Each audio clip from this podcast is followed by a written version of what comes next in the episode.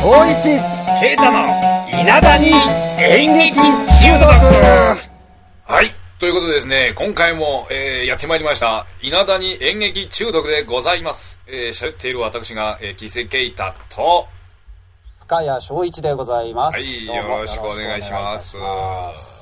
いやー、もう夏もいい加減嫌になりませんか、そろそろ。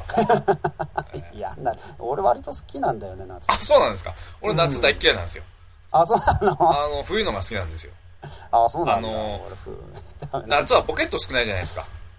あー。冬の方がポケットいっぱいあるし、ー。おしゃれのしがいがあるんで、そういうことか冬が好きなんですよ。まあ夏は裸になるしかねってなるそうそうそうそう。薄くするしかない。脱いでも暑いじゃないですか。暑いよ。冬、冬寒いやつは着りゃあったけえからいいんだけど。うんまあね、冬の方がなんとかなるよな。そうなんですよね。まあ脱いだって暑いもん暑いもんな。そう。うんあのね、まあそれは確かに。我々長野県に住んでると、このクーラーのある家なんていうのは、ごく限られた、えーブルジョワジーだけの特権じゃないですか、あれは。うん。うちもないもん。あ、そうです、そうです。いや、そう、だからもう夏は、私は大嫌いでございます。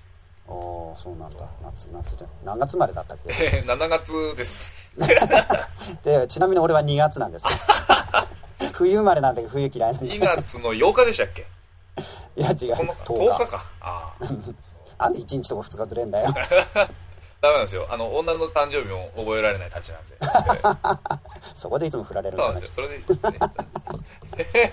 まあ、そんな話はさておきですね。えーまあ、それはもうちょっともう、えーあの、遠くへ追いやっといて、さあ今日は何をお話ししていただけるのでございましょうか。はいえー、まあここのところちょっと初心者向けのというかあのや芝居やりたいってね初めてやりたいような人のまあどこまでそれに あの参考になったかちょっと分かんないけど、まあ、そんな話をしたつもりなんだけれども、はい。まあ今日はちょっとあのー7月の頭にはい。見た芝居「伊那市民劇場」というまああの鑑賞団体の、はい。まあ、私入ってるんでそこで、はい。まあ、来たあの芝居を見て、はい。えーまあ、結構いい芝居だったんで。ええ。ーそれについてちょこっと話せたらかなと、う んまあちょっと取り留めなくなるかもしれないんだけれども、はい。えー思い出しながら話したいというふうに思っております。ー、わかりました。お願いします。はい。はい。えーとまあ見た芝居っていうのはえーと俳優座っていう劇団のね、えーとお芝居でえっ、と題名なんだっけな。えっと題名忘れちゃったよ。は春春えっ、とねちょっと待って。ねはいはい。はい。ちょっと待ってねってまだそれやってた。んだけどよいしょえっ、とあこれこれそう。春忍び敵よっていうんだ そう。そうな、な春？忍び敵？を、うん、忍び敵よっていう、うん、で脚本がね斎藤蓮さんっていう人でねはい。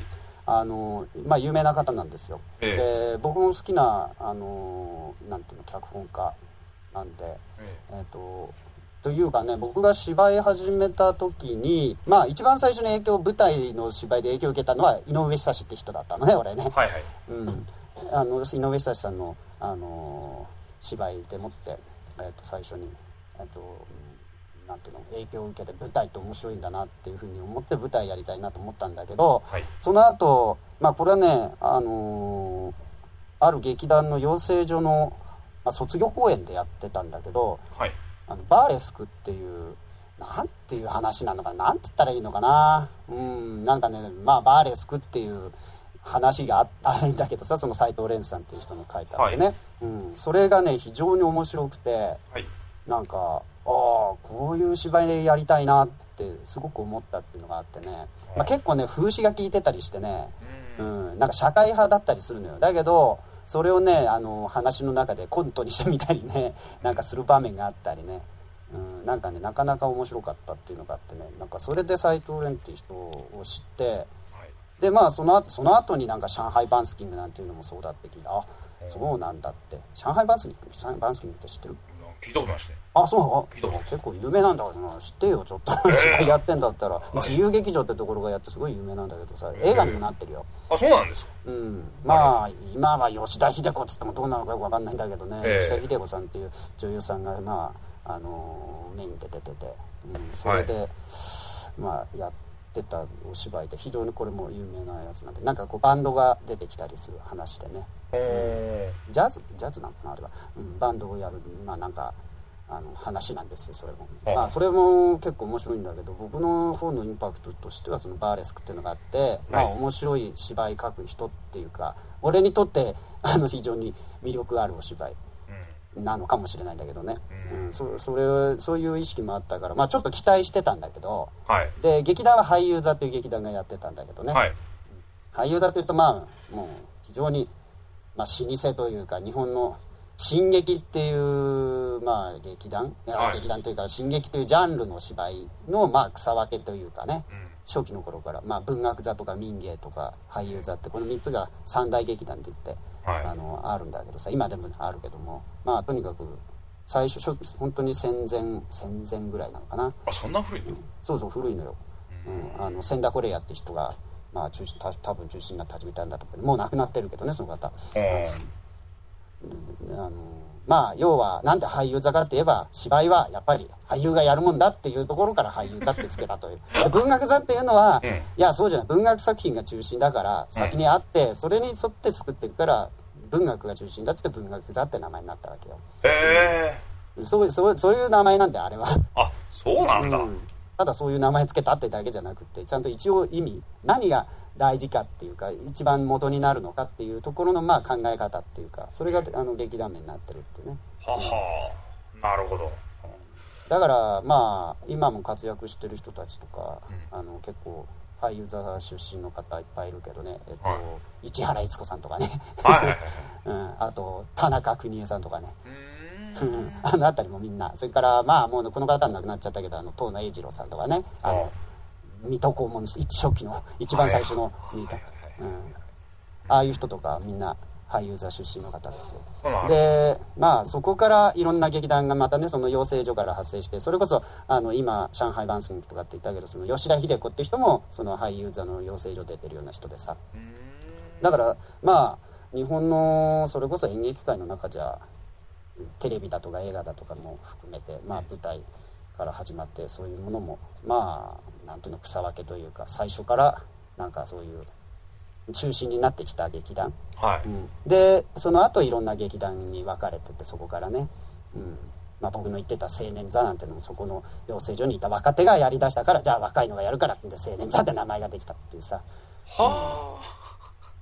そういうのがあるんですよ。そうなんだ。そうそういうことなのよなんかまあそうかそうやって聞けば覚えれるな。なんかこの青年座文学座俳優座ってあんまり自分の中で区別がついてないですよね。うん。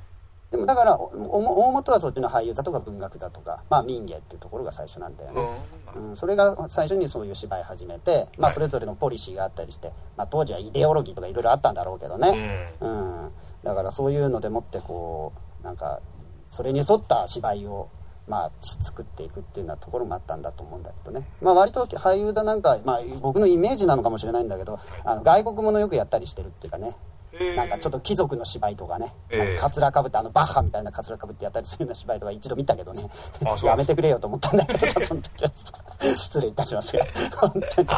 本当に思っちゃったりしてさ やめてよそれ。鼻までつけないでよみたいなさ感じだったんだけどさ。お笑いじゃないですか。うん、そうだからねちょっとお笑いにそういう意味で笑ったってしょうがねえだって、で内容がよく分かんなくてさ モリエールとかさ言われたってはあって感じでさなんだか分かりませんみたいなさ。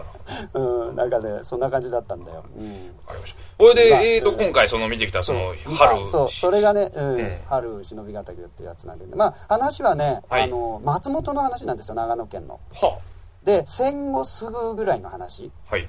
戦後1年ぐらい前後の話なのかな。はい。うん、あるその松本の農家のまあ豪のなんだろうな庄屋さんのうちの話っていうかはい。なんですよ。でまあそこに出入りするいろんな人たちがいるんだけどね、はい。まあ、芝居の内容としては、まあ、進撃って言われてどうみんながどういうものを想像するのかよくわからないんだけれども、はい。いろんな、まあ、ジャンジャンルってあるから、まあ、ええそこから話すのもちょっと偉いんだけど、ええ。まあ、進撃っていう部類の芝居になるとは思うんだけどね、はあ。あのミュージカルとかではなくうん。だからもうある意味ガチガチの芝居だと思ってください。セリフばっかりで要はダンスや歌は一切なし。歌とかはなし。なるほど。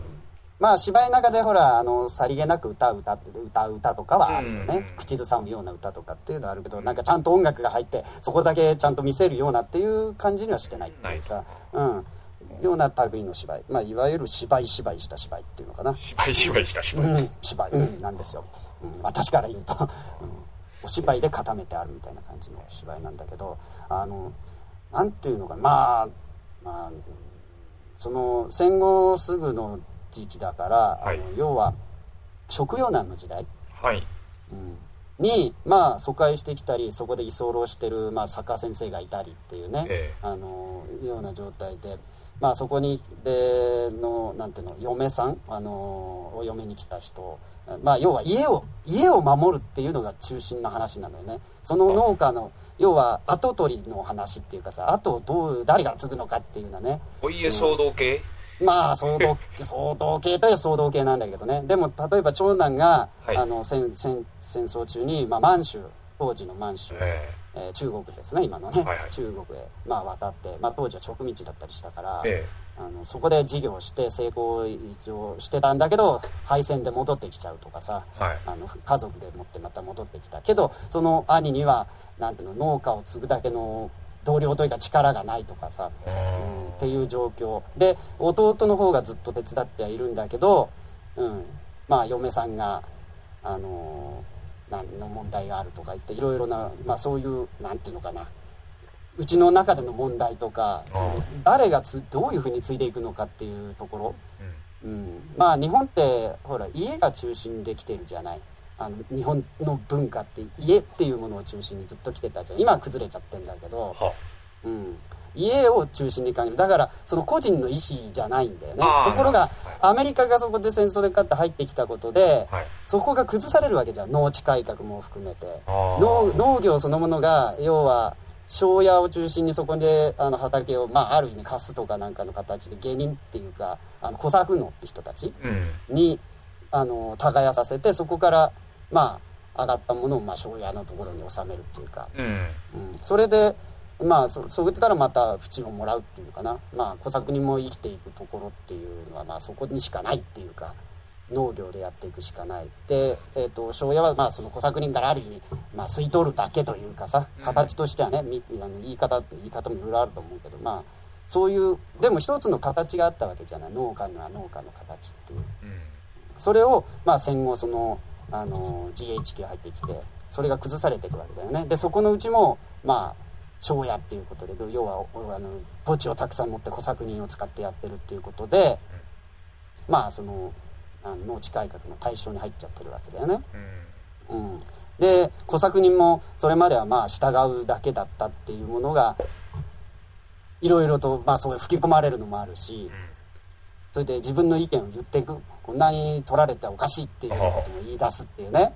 でもある意味そのなんていうの庄屋と小作っていうのは親と子の関係っていうのもあったんだよね昔。親と子的な関係、うん、だから何かあれば親が守るっていうのもあったりして、守ってもくれるんだちゃんと、うん、っていうものでもあったようなんだけど俺もようだとしか言いようがないんだけどもね、うん。だからその話芝居の中でそういう話が出てきてるからそういうことなのかなっていう、うん、それで、はい。うん、あうん。ああいやそうなんか今話を聞いてるとこの現代の私たちうんにはこうなんていうんですかねすごい縁遠いそうそうそうそう。世界ですよね。そう、うん。うん。縁遠いんだよ。で要は近所のあそこのおじさんは偉いおじさんで言うことをよく聞かなければいけないっていうおじさんがいるわけですよ。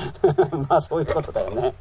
小作人の子ならそうなっちゃってで絶対あそこの息子のとこはあのおじさんの息子だからいじめちゃいけねえとか。ああ分かりやすいよねそういう、うん。うん。ある意味そういうだからあるその上下関係まあ見えない身分関係っていうか、えまあ、見えないだから見え見え見え見えなのかよく分かんないけど、ううん。そういう関係がちゃんと、まあ、できちゃってはいたんだけど。だから悪く捉えればそういうあのすごくなんていうの搾取する側と、だから取るだけの側となんか取られるだけの側っていう関係みたいなんだけど、でもそこにも一つのこうなんていうかあのそういう親子的な関係に近いものがあって、それでなんか守ったり守られたりっていう部分もあったっていうような内容だったのね。うん、でそれがそこで崩されててその、まあ、話の中でも要は GHQ が入ってきていろいろとそこの息子がその次男坊かな、はい。あのその庄屋の次男坊がそのなんか英語ができたもんだからはその調査にそのいろいろ戦犯容疑のでほら調査に当時入ってきたりした GHQ いるわけよね。でそれの聞き取り調査の時に通訳で呼ばれるわけよ。先般のうん、そうすると、まあ、戦犯っつっても A 級戦犯もあれば B 級もあるけど多分 C とか D とかいう非常に低いところの戦犯容疑なんだろうけど、まあそれだって死刑になっちゃったりしたからね昔ね、うん。だからそういうのをだから村の中で誰がその当時ね一番中心になって戦争を加担にしたかっていうそれ煽ったかっていうようなことをねあの調べに来たりしてるっていうそれで対象になっちゃったりするわけよそこのお父ちゃんが庄屋のお父ちゃんが。あの当時村長だったりするっていうのがしたっていうのがあってその戦時中にね、ええ、そうすればもう当然体制抑散会っていうのにも当時あったその中にも、まあ、自治会として組み込まれちゃったりするから、うん、もういいとか悪いとか嫌とかあのやるとかってそういうの何にもないしとにかくもう組み込まれちゃうっていうね仕組みの中だから。だからまあ言い訳としてはそういうのは言うわけよね。言ったりしてっていうまあそういう時代背景のものもすごくあったんだけどまああのー、全部言ってくとこれえらい話になっちゃうから。あ,、うん、あれなんだけどあの要はそういうあの元々の日本の文化っていうかで作られてきた家制度とかその小作制度庄屋制度っていうのがねその農農農地制度っていうか。それが、あの戦後その GHQ マッカーサー政策によって入ってきたことによって崩されちゃったわけだよね、でもそれが果たして良かったのかどうかって話なのよあなるほど。うん。まあもちろんその芝居の中ではそれをその変わっていく様を見せていくのが中心なんだけどね、えー、そっちの方に。だから今まで従ってただけの小作人があの言いたいことも言い出すっていうさ。うん。っていうような、だから今まで反発食らったことなかった人から反発も食らう。でお父ちゃんの方もそうやって戦犯容疑みたいなのになってきて、まあ、最後には病気でなんあれなんだろうね。脳卒中なんだろう脳一血かなんかでひっくり返っちゃって、まあそれでちょっと障害者になって喋れなく喋れなくなっちゃったりするんだけどもさ、うん、なんていうシーンも出てくるんだけどまあその辺もなんか割とねどっちかっていうとちょっと滑稽気味に書いてたりするから何ていうのかな見る方としてあんまり辛い感じはなかったのよね。あそうなんですか、うん、だからそれがねなかなかうまい手法だなと思ったのよね。なんかそういうのってほらあの内容が硬いからさ今言ったような話って、あの重くなるじゃない芝居自体が。えーでしかもそれが芝居芝居してるっていうか歌とかさダンスもなければさ、ええ、ミュージカル的な要素がないとものすごくこう暗くて重くて硬くてっていうそれで時間もね2時間2時間半ぐらいあったかな、うん、長い芝居なんだよね。だから普通だったらもう途中で寝ちゃうか もういいよってなっちゃうところなんだけどもね普通にやってったら。だけどそれをねなんか割と何て言うんだろう。何がいいのかなと思って見てたのね。なんでこんなに飽きないのかなと思ってたら、はい、多分ねその人間関係がすごくうまく出来上がってたのねその中で。役者の演じてるまあ台本がいいんだろうけども、ええ、あのよくわかるのよ。その人が何を考え何をしたいのかっていうのと、うん、そのぶつかるところその人によって思惑とか違うじゃない、うん、そのぶつかり合いだとか、え、それからそのあのなんてすれ違いだとか、うん、そういったものが何て言うのかなあのすごく明確だったのね見てて。うん、でまあ演じてる人たちも力があるってことなんだろうけれどもそれをちゃんと演じ分けてるというかね。だからまあキャラクターも確かにちゃんとしてるんだけどキャラクターだけじゃねやっぱり面白いものってできないんだよね。それが噛み合って他の人とどう絡むかによってお芝居って面白くなるから、まあ、いわゆるアンサンブルの部分なんだけど。関係性がちゃんと見えてるかどうか。そうそうそういうことなのね、はい。うん、そうするとその人のあの持ってるそのあのー、なんていうの役のそこの出てくる人物の持ってる裏の姿だとか、うん、うん、でも出してくるものとの違いとかなんかもこう見えながら次の展開にこうそれがつながっていくっていうのかな。ちょっと難しいんだけどね、うん、うん、なんかねだから心の内も見えながらでもでもねちょっとまだね謎めいたところもありながらっていうね。あれはどっちだったのかなっていうの。だからその謎も残しながらいくっていうのがすごくうまいんだよ。うんなんか全部が分かっちゃっても面白くないんだよね。チラチラリズム。チラデリズム的にね、うん、だからちょっとあこいつこういうやつなんだっていう。ででちゃんと人があの展開の中でちゃんとそれに絡んでって、うん、なんか最後にはちゃんとななんつったらいいんだろうな。うまくいろんな人たちが組み合わさってっちゃうっていうのかな。うん。ちょっと。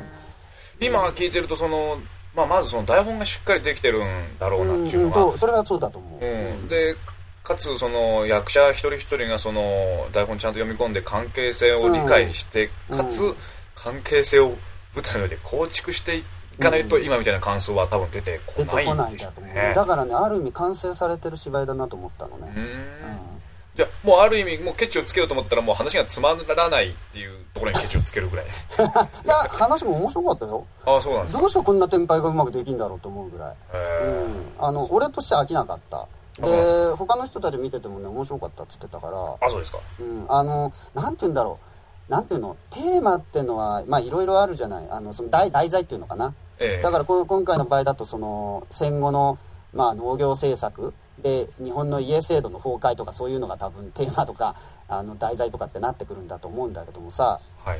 それってすごい重重いそれだけ聞くとすごい堅苦しくて重苦しくてっていう感じなんだけどうん。なんてそれは題材っていうだけであってさはいそこで行われる人間のなんつったらいいんだろう行為っていうの？うん。あのいろいろな何かあった時の思うこととかはい。なんていうかこうその人によってやることっていうかさなんかっていうのはなんていうの？変わらない？普遍的なもの？ええ。人ってこういうものっていうのかな？うん。うん。それがをがちゃんと見えてるっていうかさだから共感できちゃったりあああいうのいるよねとか。はい。うん。まあ、確かにあの我々ね歴史の勉強をしてきてあのーそれこそ今言ったような GHQ ですとか、うん。そういうことを勉強しますけどもじゃあその当時の人間がどういう思いでいたかというところまでは、まあうん考えないですもんね、うん。そう。だからただ結果的なところだけ見せられちゃうじゃない？はいはいはい。この人は戦犯だったからってただ死刑になっちゃったとかでもその戦犯になるまでの過程とかがあったりしてさ、えうん、あるいはひょっとしたら誤解だったりするのかもしれないしさ、はい。あるいはどうしようもなくてややったことだったりするかもしれないしさ、えうん。うん、いろんな要素って絡んでくると思うんだよね。でそれって多分ね今の例えば今で言えばあのほらあ秋葉原で変な事件あったじゃない？はいはい。ああいうのと。まあそれあれからなんかやたらとなんか人刺す事件が増えてんだけどさ、ねえ。それもちょっとなんだって思うんだけどもさ。だけど例えばそのまあ発端になったあの容疑者にしたってはい。あの事件だけで言っちゃうとあれまでの人になっちゃうんだけどもさ、ええ。それまでの過程って絶対あるはずなんだよね。そうですよね、うん、だからやっぱりねそこまで突き詰めてでもっと極端なこと言うとねあの例えば何を小さい頃から食って生きてきたのかとかね、うん、そこまで調べる必要あると思うんだよ俺は。ああ芝居にしようと思ったらっていうことですね、まあ思ったら思わなくてもね。うん、だから本当にああいう事件が起きないようにするんだったら、もうそういうものまで徹底的に調べ込む必要はあると思うんだよね。ただ親がどうだったとかだけじゃなくってええ。で社会じ社会背景とかいろんなもうえいろんな要素から分析していくっていうこと。それで共通項を見つけていくとかっていうことってやっぱ必要なんじゃないかなと思うんだよね。でななんだか知らないけど芝居っていうのはそれが芝居の中で行われやるところがあってさ、うんでそのだから俳優だのそのあのこの前その今話してるこの芝居も話は古いよね。戦戦後すぐだからもうはい。60年とか、そそんだけ経っちゃってる。それぐらい前の話ではあるんだけども、はい。なんかね見ててあんまり古さを感じなかったのね、はい。うん、あのネタは古いんだけどなんて中身的には今と変わりないっていうか、うん、人間のその持ってるものっていうのはこういうものかなってだからすごくしたたかであってみたりね。お偉い先生がなんかねあの田舎に米を買いに来た人にそのうち居候のくせに なんか何章だかちょっとちょろまかしてその人に売っちゃってそのお金で締めるシーンとかあったりするわけよ。その人がすごいで偉い先生だったりさするってで結構流し入れてる人だとかってそんなシーンがあったりもしてね。なんかねうんまあでもこうじゃなきゃ当時は生きられなかっただろうしっていうのもあったりしてさ、うん、なんかねそうだからいまあもっと言うと生きるってどういうことなんだろうっていうのもちょっと考えさせられちゃうようなところもあってね、うん、だからなんていうの真面目腐ってただ生きていくだけが生き方っていうかそそれだと多分死んじゃう人も出てくるだろうなっていう、はいはい。逆に食うものも食えなくてね、ええ。うん、だからななんていうのかな。うん人が生きるっていうのはどういうことなのかなとかさ。あとなんかそのしたたかさの面白さとかさ なんかあったりね。なんかねそれがねすっごくうまくこう、うん、絡んでよくまああれなんだか結構人数出てるんだよ。10人以上の人が出てくるんだけどね。あじゃあ結構ですね。そうそれがちゃんとねなんか最後になんかね一つの方向に向かっていくっていうかね。なんかあのーまとまるんだよねうまくね。話として。まとまってっちゃうあたりの凄さっていうかな、ええ。まあこれはちょっと見てもらうしかないんだけどもね。うん。なんかねそういうすご凄さもあった。だからね非常に硬い話だけど面白かったっていうのがあってね。久しぶりになんかねあのなんていうのこれだけがっちり芝居っていう芝居でいながら、ええ。うん、その特に笑わそうとかそういうのまるでなくてやっていながら、それでも面白いところはあるしええ。なんかちゃんと話としても通用するしっていう、うん、でなんか考えさせられもするしっていうね、うん、なんかね非常に、うん、なんかああいい芝居だったなっていうね、うん、でもう一つ思ったのはなんかこういう芝居って果たして今俺らがねやってる周りの連中がやってできるかどうかって思った時にね こええ。あの我々素人がってことそういうことで素人というかまああの、うん、それこそ、まあ、芝居の会とかいろいろあるじゃない？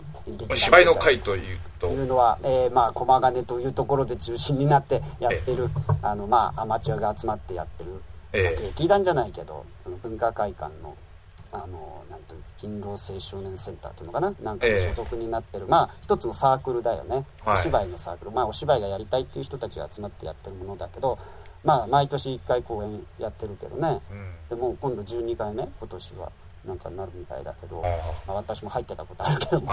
うん。でそこのまあ人たちがこういう芝居やるってなったら果たしてこんなもう12年 12, 12回目ってことは12年。で初期の頃からの人たちもいるけどさ、えうん、こういう芝居きっちり作ってやれるかなってなった時にうーんって。やっぱり難しいだろうなっていう。でも何て言うんだろう。力のある芝居ってこういう芝居かもしれないとかね、うん。うん、役者の力ってのもすごく感じた？っうんていうのがあってね。なんかああだなんか改めて、うんこういうのもちょっとなんかなんか割とほら今ってそれこそミュージカル系にするか、うん。あの面白系、うん。お笑い系にするかっていうところあるじゃない、はいはい。うん、まあそれはそれでいいんだけどもね。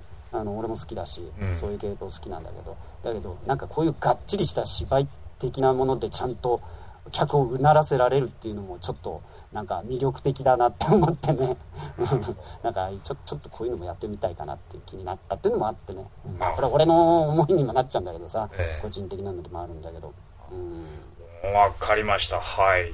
じゃあえーと何でしたっけ？俳俳優座。俳俳優座ですね。の春忍びがたきを。ええ。ええ。なんか見る機会あったらぜひそうですね。見てくださいちょっと長い芝居だけどね。まあまあ人によってはつまらねえって言うかもしれないけど。でも面白いよ、ちょっとまた機会があったら見てみたいと思います。はい。そして。これじゃあまあいい時間になりましたんで。あはいごめんなさいね、えー今日は取りこんぐらいで。はい。はい。これじゃあえーっとじゃあまた次回えー皆さんお楽しみにしててください。はい。はい。これじゃあまたねー。またねー